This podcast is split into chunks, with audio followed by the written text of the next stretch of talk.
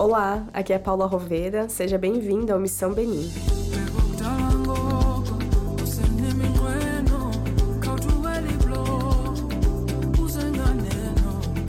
Quando pensamos sobre como transformar efetivamente uma sociedade a partir da sua base estrutural, uma das primeiras coisas que me vem em mente é a educação. A importância de compreender o mundo é para todos os seres humanos. A educação torna as pessoas mais críticas e conscientes, colabora no crescimento econômico do país e promove a igualdade social, transformando suas realidades. São diversas as transformações que a educação pode causar no mundo, e mesmo que uma pessoa não faça uma mudança global, poderá mudar o seu próprio mundo. E por consequência, isso irá influenciar diretamente no meio em que ela está inserida.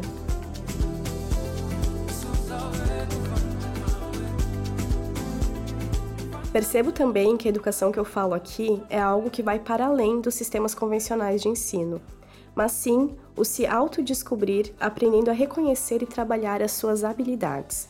Isso cria empoderamento e autonomia.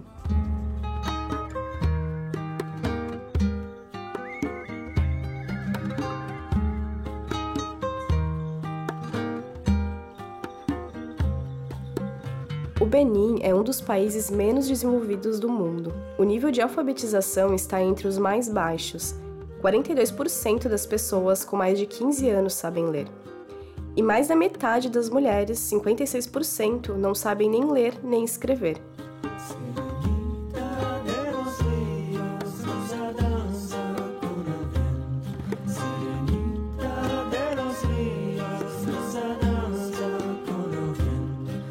Não são todas as crianças que são escolarizadas, e há uma grande desigualdade de educação entre a zona rural e a cidade, onde apenas as crianças de famílias com algum recurso têm a oportunidade de ter uma educação de melhor qualidade. Teve um dia em que os atendimentos aconteceram em uma escola pública onde os alunos estavam de férias, Nesse dia, as crianças estavam lá fazendo um mutirão para limpar e organizar a escola para volta às aulas. E mais uma vez, a estrutura era quase inexistente.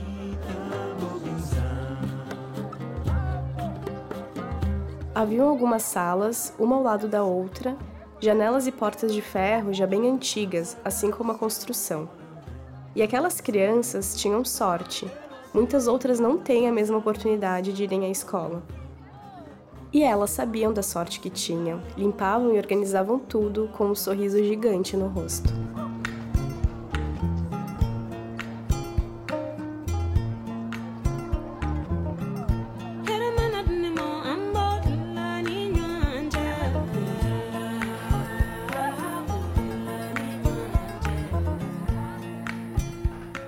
Um dos voluntários do Benin que nos auxiliou com as traduções nos atendimentos foi o Samuel, professor de espanhol em uma escola particular.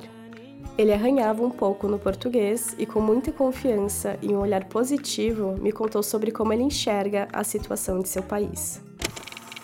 E é, sobretudo, a dificuldade é sobretudo do país, porque o país é um país uh, pobre, é um país que não tem muitos recursos e tudo isso agora uh, tem um efeito sobre a, a população.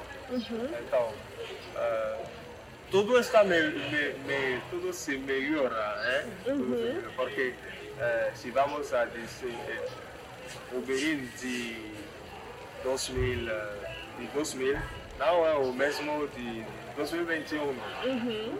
Há uma melhoração. Hoje melhorou? Sim, melhorou. E eu sei que eh, no, na 2030 tudo vai melhorar pouco a pouco. pouco, pouco. Assim, vamos pedir uma ajuda, seria no domínio de educação, de saúde. Uhum. Eh, a gente eh, precisa de dinheiro Uhum. E a gente tem que trabalhar.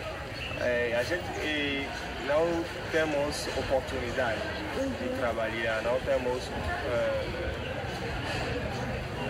sim, não temos oportunidade onde uh, a gente vai investir dinheiro.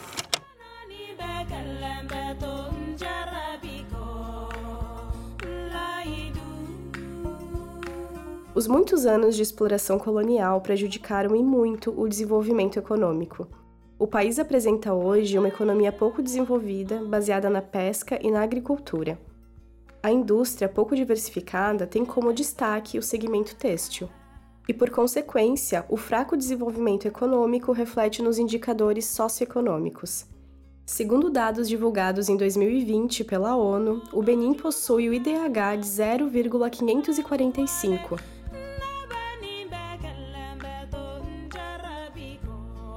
Existe muito trabalho a ser feito para que essa realidade seja transformada. E como disse o Samuel, temos confiança de que pouco a pouco tudo sempre irá melhorar.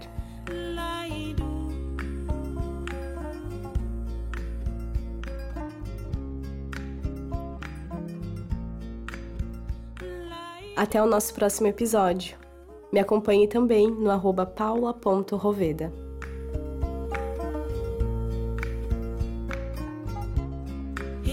baby.